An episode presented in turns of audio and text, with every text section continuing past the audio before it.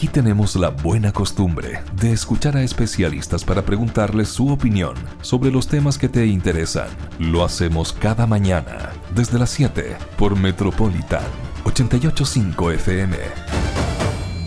Aquí en Buena Costumbre estamos molestando tempranito por la mañana a la diputada por el Distrito 21, Joana Pérez. ¿Cómo está, diputada? Muy buenos días.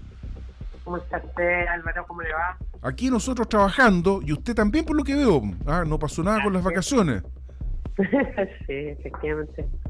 Bueno, bueno, hay que, hay que, hay que echarle para adelante nomás, diputada. Nosotros la queremos molestar por varias cosas, pero una de las principales es una acción judicial que usted emprendió a propósito de un, una intervención ah, presuntamente ilegal de un, una persona que no tiene el título de médico como para ejercer, eh, de acuerdo a la ley, su profesión. Y también esto es, doblemente grave porque ocurre al interior de un centro público de salud. Cuéntanos más detalles de esto, por favor, diputada Joana Pérez. Bueno, efectivamente, Álvaro, esto es una denuncia que no parte ahora, sino desde el año 2021, eh, en el Hospital de Los Ángeles, donde mm, nosotros mm, después de cierto tipo de denuncias, ¿cierto? Constatamos que un, médico cirujano dentista eh, realizaba otro otro tipo de operaciones no ah. vinculadas con eh, lo que es la claro sino que con otro tipo de situaciones que no tienen que ver eh, nada excepto en materia de, de, de, su especialidad sino otro tipo de operaciones como como que tienen que ver ligados, por ejemplo, a temas gástricos y operaciones. ¿ah? Entonces, bueno, ahí se dijo que era era probable, que era era eh, posible cuando era ayudante, ¿ya? Y se instruyó por la Contraloría un sumario. Pero ese sumario a la fecha no arrojó ningún tipo de resultados o con algún tipo de tomar alguna decisión, puesto que puede ser riesgoso y la Contraloría por eso también determinaba que debería haber algún tipo de resolución. ¿Y mientras tanto la eh, persona seguía trabajando? Siempre siguió. Ah, ya. Y siguió eh, vinculado en el hospital, pero también en otro eh, sistema de la red pública. Mira. Ya, entonces, bueno, y después nosotros, lo, después de tres años, yo recibí otro tipo de denuncias del interior, ¿cierto?, del establecimiento, eh, señalando que esto pudiera ser el día de mañana muy complejo porque ya eh, se estaba haciendo otro tipo de diagnósticos, de otro tipo, por ejemplo, de situaciones de cáncer, mm. pero que no tiene que ver con su especialidad. ¿ya? Y otro tipo, entonces, eh, y, en otras eh, partes del cuerpo que no tienen nada que ver justamente con lo que aborda. Con el rostro, digamos. Un, dentista o un cirujano, un maxilofacial, claro. que es efectivamente hasta más, puede ser cabeza, pero no mm. otras partes del cuerpo. Claro. Pero también se dieron situaciones así, cáncer o tumor maligno eh, en otras situaciones. Entonces, lamentablemente la dirección no ha puesto ningún tipo de de decisión en esto. Entonces, uno cuando dice la parte administrativa, desde la autoridad misma, desde la dirección, eh, no toma decisiones y la Contraloría pide, y muchos sumarios quedan en nada, que esto no es la primera situación que yo denuncio el hospital. El hospital es un gran hospital, tiene muy buena atención en general y por lo tanto eh, tiene situaciones también complejas, pero son específicas, tiene demandas también en algunos casos. Entonces no podemos permitir que un espacio que es tan importante y sensible para la red de las provincias, que son 14 comunas, eh, se vea afectada por este tipo de situaciones y que las autoridades no tomen cartas en el asunto. Entonces lo que hemos pedido es que hemos remitido todos estos antecedentes con fichas específicas, ¿cierto? informar por los pacientes, en fin, eh, y, que la fiscalía pueda averiguar si es que efectivamente hay o no algún tipo de irregularidades que pudiera el día de mañana ser complejo desde el punto de vista ya no administrativo, sino por cierto eh, penal, porque ya pudiera efectivamente, eh, eh, ya si, si administrativamente su jefatura no tomó decisiones y no cambió esta situación, eh, nosotros no podemos arriesgar la, la, salud de, la, de, las personas, de pacientes que necesitan hoy día eh, una atención en el hospital, una intervención, un buen diagnóstico, que es lo que efectivamente nosotros hemos visto que es donde es una situación más crítica. Sí. Bueno, si uno hace un ejercicio bastante simple, que es meterse a Google y escribir Hospital de Los Ángeles, efectivamente salen varias noticias, o aparecen publicadas más bien, varias noticias positivas que destacan la labor profesional, eh, el cuidado de la comunidad del Hospital Víctor Ríos Ruiz, pero también aparecen muchas otras y la, otras noticias negativas, como por ejemplo incluso la de ayer, este, esta filtración en donde aparentemente se vulnera los derechos del paciente, que llegó con una situación muy compleja, con un envase de vidrio en su recto, y tuvo que ser intervenido con un procedimiento quirúrgico incluso, pero el problema fue que esto se filtró y incluso se sabía hasta el nombre de la persona y eso evidentemente que vulnera los derechos del paciente. También hay otra noticia vinculada con un médico que estaba operando en estado de ebriedad y otras cosas que podrían... El colegio médico. además, efectivamente, entonces... Cuando usted ve ese tipo de situaciones que además están muchas veces desde la cúpula, desde los gremios, eh, y, no se toman carta en el asunto porque falta dirección. Y eso es lo que también eh, uno constata. ¿ah? Y no es en este en esta dirección, sino que son, son direcciones sucesivas y que se mantienen este tipo de prácticas. Mm. Entonces uno dice, bueno, ¿qué está pasando desde la Dirección de Servicio de Salud al hospital, la dirección del hospital? Nadie hace nada. Mm. Entonces las cosas suceden, hay abusos, hay acosos. Yo he denunciado al menos seis situaciones distintas hay situaciones de acoso a doctoras, ¿ya? Doctoras que al final le han, desde la justicia internacional han determinado que restablezcan su trabajo y no lo han hecho, ¿ya? Con todo lo, el apremio eh, y nadie eh, se encarga de resarcir el daño, mm. el daño que se hace, ¿ya? Eh, el daño profesional, el daño personal. Entonces, por eso creo que está una situación y que el ministerio ya tiene que tomar nota. más allá de lo que puede hacer la fiscalía y que hacer una investigación, porque este no es un caso, son muchos casos. Es más, el hospital va a tener que pagar millonarias eh, cantidades por, por demandas que le han hecho por negligencia. Eh, entonces uno dice, bueno, algo, algo está pasando. Y los gremios también están eh, muy complicados para denunciar porque también tienen miedo a represalias. ¿ya? Diputada Joana Pérez, cambiemos de tema. Estamos a 12 minutos de las 8 de la mañana.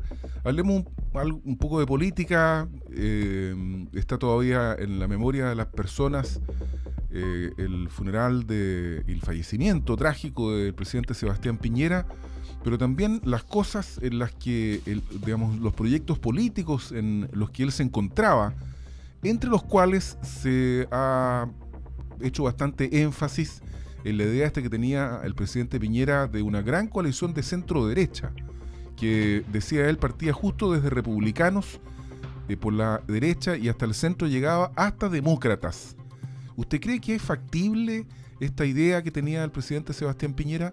¿Se sentiría cómodo usted como parlamentaria de demócratas con un diputado republicano formando alianza para una lista electoral, etcétera?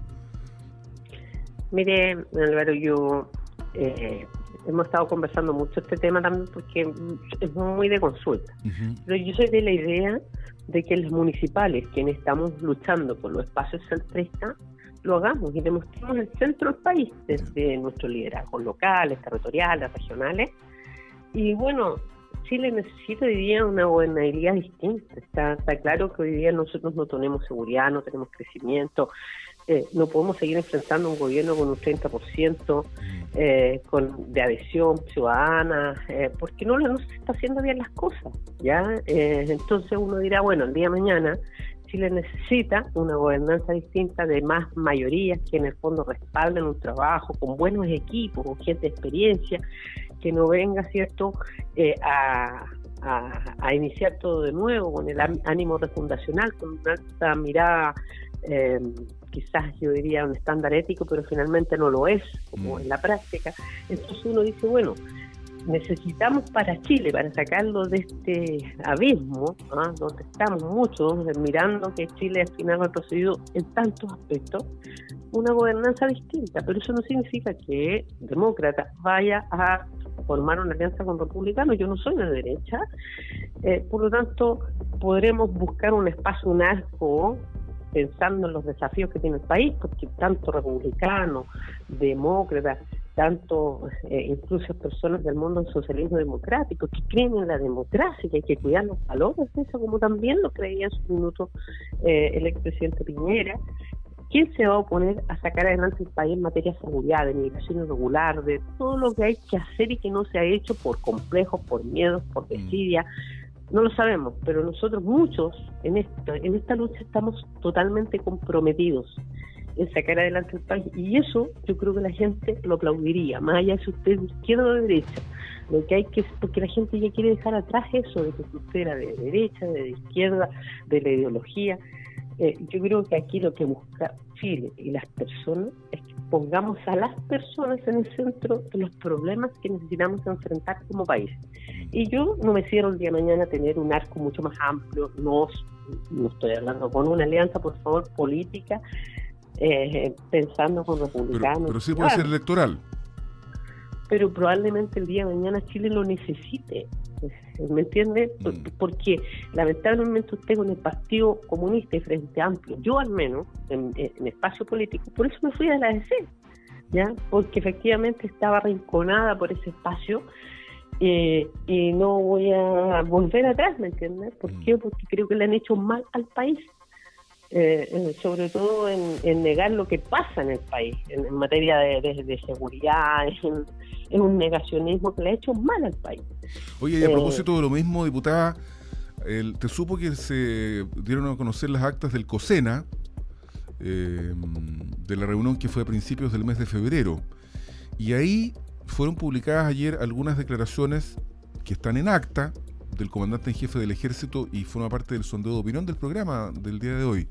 Bueno, el general de ejército Javier Iturriaga dijo que su institución carece de entrenamiento, educación o equipamiento adecuado para el resguardo del orden público. A pesar, y teniendo a la vista esta declaración del comandante en jefe del ejército, eh, insisten en la idea de la ley de infraestructura crítica y de otorgarle a las Fuerzas Armadas esta labor de resguardo de orden público a pesar de este reconocimiento del ejército, diputada. Álvaro, sí. eso pasaba también aquí en la región del Biobío por lo que era el estado de excepción acá.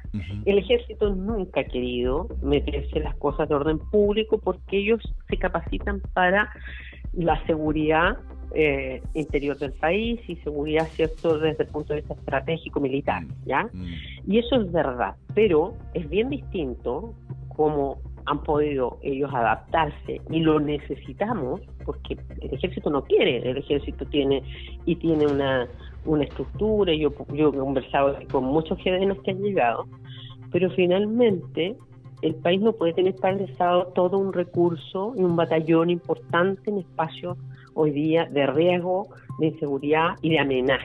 Esto es una amenaza interna que tenemos eh, dentro de donde tenemos una migración irregular vinculada a el crimen organizado extranjero. Usted ve las balaceras, los ajustes de cuenta, generalmente nos informamos que son extranjeros. Y eso el gobierno no quiere entender muchas veces, hoy día lo ha podido entender más, porque antes tenía muy romantizada la situación. No digo que todos los extranjeros son delincuentes, no, pero gran parte de estos ajustes de cuentas se dan entre estas bandas extranjeras que trajeron la violencia, el alto poder de fuego ilegal a nuestro país, en fin. Entonces, lo que yo digo es que el ejército hoy día, más allá que quieran o no quieran, tienen el deber de concurrir de alguna manera estratégica en el proyecto de infraestructura crítica. No estamos diciendo mm. que estén conviviendo con las familias, las poblaciones con su arma cruzada. No, pero sí en infraestructura crítica, en, en, en nuestro espacio cierto de terminal de buses, en las carreteras, o sea, cercanos para resguardar. Y, ¿sabe qué? El gobierno no ha querido implementar la ley en esa materia que una ley que me costó ocho meses sacar, que es control de identidad a migrantes, control preventivo para iniciar procesos de expulsión que no tienen su antecedente. Y el gobierno que prefiere hacer un proceso de empadronamiento. Entonces, cuando usted da esa, de esa situación tan, tan débil como país, es bien difícil que incluso los poderes nos pongamos todos detrás de, yo al menos estoy muy detrás de lo que es la seguridad, mm. pero si usted tiene el ejército que ve dudando al propio ejecutivo, el ejército va a decir, que yo no voy a concurrir, no voy a poner mis hombres, no, esto se necesita, es por un tema superior del país y así lo entendieron acá en la región y no hemos tenido ningún problema, incluso en carreteras, en relación con carabineros, en controles. Entonces creo que incluso la gente en la provincia de Arauco muchas cosas, pero la necesidad, la realidad es otra. Diputada, y, sí, claro, o sea, usted dice que el ejército tendrá que aprender nomás. Además que hay otros que están opinando aquí en, Buena Costumbre, en, nuestros foros que hay en, las redes sociales, y dicen, bueno, las Fuerzas Armadas en las misiones internacionales, las misiones de paz de Naciones Unidas, han tenido que cumplir eh, funciones de orden público también. Cierto. Entonces uno dirá, mire, yo entiendo el resquemor de ellos. Es más, una vez yo presenté un proyecto vinculado, antes de todo este problema, estoy hablando unos 4 o 5 años atrás, para que el ejército pusiera a disposición sus profesionales para los municipios más pobres. Para los municipios pues que en el fondo ingeniería, especificidad mucho mejor de la que no tienen hoy día. Y ahí un uh, alto mando me dice, mi diputado, nosotros estamos entrenados para la guerra, no podemos estar, en una labor tan profesional mm. había una negación por parte de ellos. Yo lo puedo entender, pero hoy día nadie se puede restar, ni el ejército ni ningún funcionario público. Diputada Joana Pérez, eh, le agradecemos mucho que haya conversado con nosotros esta mañana de jueves 15 de febrero de 2024 y ojalá que tenga la oportunidad también de disfrutar de lo que queda del verano, porque habrá mucho trabajo ya a la vuelta en marzo. Se viene un año intenso, diputada, súper intenso. Así que hay, que hay que recargar las pilas. Bueno, muchas gracias igualmente a usted, a su equipo. Que esté muy bien, muchas gracias. Buen día. Buenos días. Metropolitan 885 FM. Somos tendencia. Y ahora estamos molestando a Sebastián Pino, ejecutivo y en este caso vocero de Ipsos Chile, vinculado a un estudio que es muy atingente porque fue publicado precisamente el Día de los Enamorados, ayer 14 de febrero, y nosotros hoy día queremos darle una segunda vuelta. Ipsos es la empresa encuestadora internacional y que, hace un estudio eh, a más de 24.000 personas en 31 países, pero la gracia es que Chile es uno de estos 31 países, por lo tanto, ¿qué fue lo que dije yo? Sebastián Pinto. Pinto, sí. Eh, y, lo que decía es que Chile es uno de estos 31 países, por lo tanto nos permite hacer la comparación. Sebastián Pinto, no sé por qué me está confundiendo aquí este Joaquín, que lo, presento de mala manera. Es una intención, yo diría, maléfica para, para entrabar la presentación que iba tan bien, pero me trancó. ¿Cómo está Sebastián Pinto? Muy buenos días. Muy buenos días, muy bien, gracias. No te preocupes, no hay mejor introducción que partir así. Oye, muchas gracias, muchas gracias. Estamos impecables. Pero yo tengo una duda, porque se habla de que el 64% de los chilenos dice estar satisfecho con su vida romántica o sexual. Y el sexo no necesariamente tiene que ver con el romance. Podrá haberlo solo por pasión. Eh, eh, ¿Ustedes se refieren concretamente a la vida sexual o la vinculan con el amor en, el estudio de Ipsos, Sebastián? Mira, o estoy, muy liberal yo, se me está pasando la mano. ¿ah? No, está súper bien, está súper bien. Lo que pasa es que cuando hablamos de la satisfacción frente al amor, eh, es complejo hablar a partir de solo una arista. Entonces, lo que nosotros tratamos de hacer es enfocarnos en tres pilares principales. Por un lado está el sentirse amado, por otro lado está la relación con el cónyuge y eh, en un tercer punto hablamos de la relación romántica y sexual. Entonces aquí tratamos de abarcar un poco lo que creemos que ya engloba el, el concepto del amor en sí. no es que precisamente estemos enfocados solamente en temas sexuales, sino que queremos hablar de, la sexualidad y el romanticismo como una, una, línea, una gran línea donde sabemos que hay muchos puntos, eh, hay muchas directrices dentro de él, pero para tratar de englobarlo un poco más. Ok, me parece bien, me parece sincero. Vamos entonces al estudio. El, chileno y, y la chilena, ¿está o no está satisfecho con su vida romántica o sexual? Pareciera que sí. Fíjate, sí, fíjate que los resultados, a ver, son 31 países, más de 20.000 encuestas, mm. y los resultados a nivel general son bastante buenos. No, no hablamos de cifras críticas sobre, no sé, bajo un 50%. Hay casos puntuales, pero en general los resultados son bastante buenos. Lo que nos llama la atención, sí, es que cuando hablamos, eh, cuando vemos los números a nivel global, no existe una tendencia clara en donde yo te puedo decir, mira, fíjate que en Europa en ciertos países eh, son más, están más satisfechos, o en cierta parte de Asia o en Latinoamérica eh, se genera una tendencia. No. Fíjate que, que, los datos son bien entretenidos en ese sentido porque cuando hablamos, por ejemplo, de, nuevamente, la vida romántica sexual, tenemos en los primeros lugares a India, México, China, y en los últimos lugares, y aunque tú no lo creas, tenemos a Japón, mm. Corea del Sur e Italia. Y uno dice, oh, wow, Italia. Es, raro. Incluso en el sentirse amado también, nuevamente tenemos Italia abajo y en el primer lugar tenemos a Colombia. Mira. Entonces, hay diferencias. Eh, no, no, existe una tendencia clara en donde te puedes decir, efectivamente, este es el país del amor y están todos muy contentos. Oye, pero a mí me llama la atención positivamente ¿ah? que esta encuesta sostiene que el 77% de nosotros los chilenos nos declaramos que nos declaramos que nos sentimos amados y ese es el, mejor estado en el que puede estar una persona. Sentirse amado y amar es el estado ideal, ¿ah? creo yo. Claro, sí. Mira, eso lo, llamativo también de, este 77% en Chile es que primero eh, nos sentimos igual de amados hombres y mujeres. Estamos muy parejitos, los dos con un 77%, eh, que uno de cada cuatro. Entonces es un buen indicador y recordemos que esto también es muy declarativo, eh, es una encuesta en donde eh, nosotros lo hacemos a nivel mundial y en paneles, y las declaraciones siempre son a partir de una percepción de la persona. Y, este grado de satisfacción, eh, como te digo, es bastante alto a nivel general, no, es que en, el mundo estemos tristes. Así que es algún punto positivo que podemos encontrar en Chile. Y otro más, resulta que el 85% de los connacionales que tienen pareja dicen que están satisfechos con su relación. Incluso hay un nivel mayor entre los hombres que entre las mujeres, pero el porcentaje es súper positivo. Sí, totalmente. De hecho, eh, el punto que tocaste eh, nos llama bastante la atención porque mm, el resultado del 90% es de los más altos que tenemos a nivel general y a nivel mundial. Tenemos esta diferencia, esta, brecha de 11 puntos, nuevamente los números son muy altos, no es que uno esté bien y el otro esté mal, pero ahí podemos denotar que hay algunas diferencias, o a lo mejor ya existen algunas exigencias adicionales donde están, pueden estar diferenciadas por. Antes habían roles muy establecidos, hoy día todo es transversal, hoy día todo es en conjunto.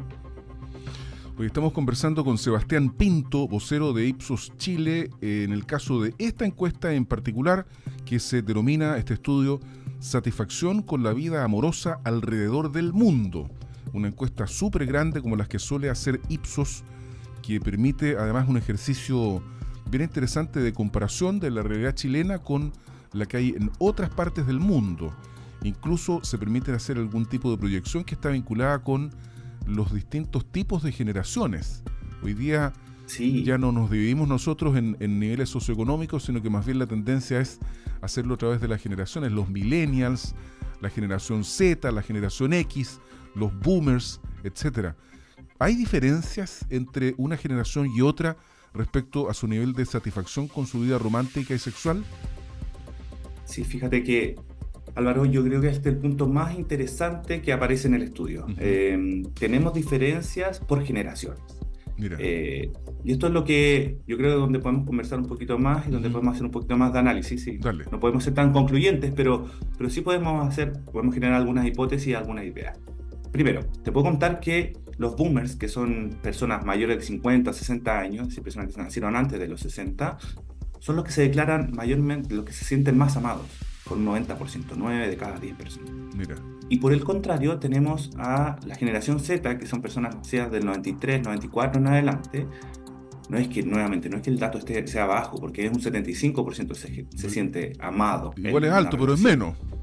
Claro, igual es alto, pero es menos. Tenemos una, diferencia de 15 puntos, o sea, no es menor. Eh, y esto también se presenta cuando hablamos de la relación con el cónyuge. Generación Z, de hecho, es la que tiene el menor grado de satisfacción. Nuevamente es muy alto, pero eh, con un 71%, mientras que los millennials y los boomers, un 85 y un 89%. Oye, ¿y yo qué generación soy? Yo tengo 56 años. Mira, tú estás eh, más o menos en el límite, pero podría ser considerado boomer. Un boomer, ya.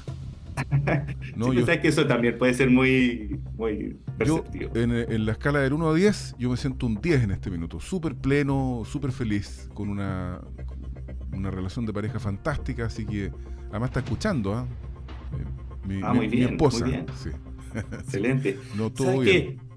Quería comentarte que precisamente estas diferencias que nosotros encontramos entre las generaciones eh, bueno, tenemos varias hipótesis, pero yo creo que una de las que nos puede llamar la atención y que puede ser interesante es todo lo que está asociado a esta nueva conectividad que tenemos. Eh, hoy día existe un desarrollo tecnológico que es importante. Hoy día en, tu mano, con el smartphone, con el teléfono, tienes acceso a todo de manera ah, inmediata. Mira qué interesante. Dale, dale, dale. Inmediata. Por ejemplo, tú hoy día puedes escuchar la canción que te gusta en el momento que tú quieras, las veces que tú quieras. Exacto. En los 80 tenías que esperar que sonara la radio. O había que pedirla, ya el, el, el, más catete llamaba por teléfono y pedía el tema. ¿ah?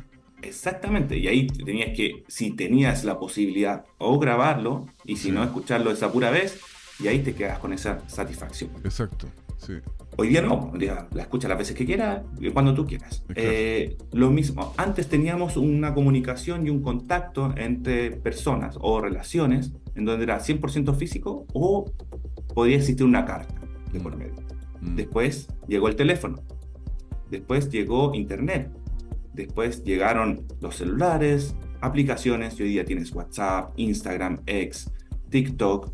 Puedes generar expresiones de afecto, de cariño de distintas, de distintas maneras.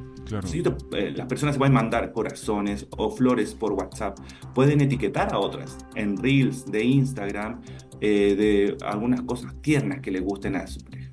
Ahora, ¿Qué tan efectivo es eso?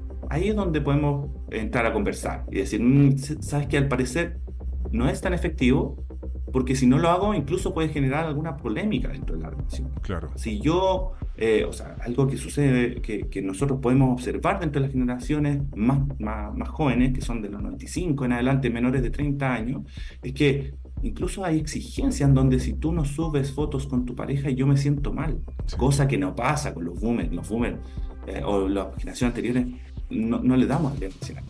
Claro, pues sí, ¿eh? Oye, interesante. Claro, en el fondo es el, el, reemplazo del contacto físico, la comunicación directa de cara a cara, los detalles por mensajes de WhatsApp o reels de Instagram, etcétera, etcétera. Son reflexiones súper interesantes que están vinculadas con, estas distintas formas de percepción de las distintas generaciones respecto de su satisfacción con su vida romántica y o sexual. ¿Y dónde la gente es más feliz, Sebastián Pinto? ¿En, qué país del mundo? Me, refiero yo en, su vida romántica y sexual, que es lo que estamos viendo a través de este estudio de Ipsos. Claro. ¿Mm? En la vida romántica y sexual, principalmente India, México y China. Son los tres países top que están sobre la media, sobre este 62%. Sí, China. India, México y China. Son los tres primeros países. Mira, oye, ¿cómo lo hacen para hacer encuestas en China? Porque en China en teoría no hay libertad. Entonces, ¿cómo se puede saber este, este porcentaje? Es bien raro. nosotros estamos en, más de 90 países y se tenemos la, Se la arreglan igual, digamos. ¿ah? Sí, no, sí tenemos somos una empresa muy grande, así que estamos en distintos países y tenemos acceso a paneles de donde pueden contestar online y tenemos distintos medios de para poder contestar la encuestas. Así que ahí tenemos. pero fíjate que llama la atención porque son, son culturas tan distintas. Pues imagínate la cultura india con la mexicana y la china son y tienen el mismo porcentaje de satisfacción y son culturas tan diferentes, tan, tan distintas unas de otras.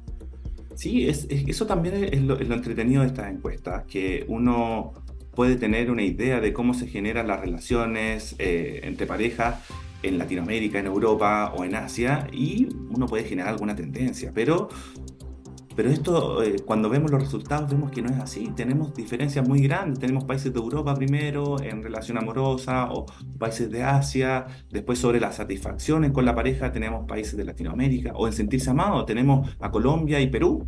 Mm. Entonces, no, no, no, no te puedo decir, sabes que esta es la máxima y esta es la respuesta de dónde, cuál es el lugar más feliz para estar en pareja. pero, Italia. ¿ah? Italia, sí. Italia está en el último lugar. Están de los últimos lugares en, en, estos tres pilares que medimos, están dentro de los últimos lugares.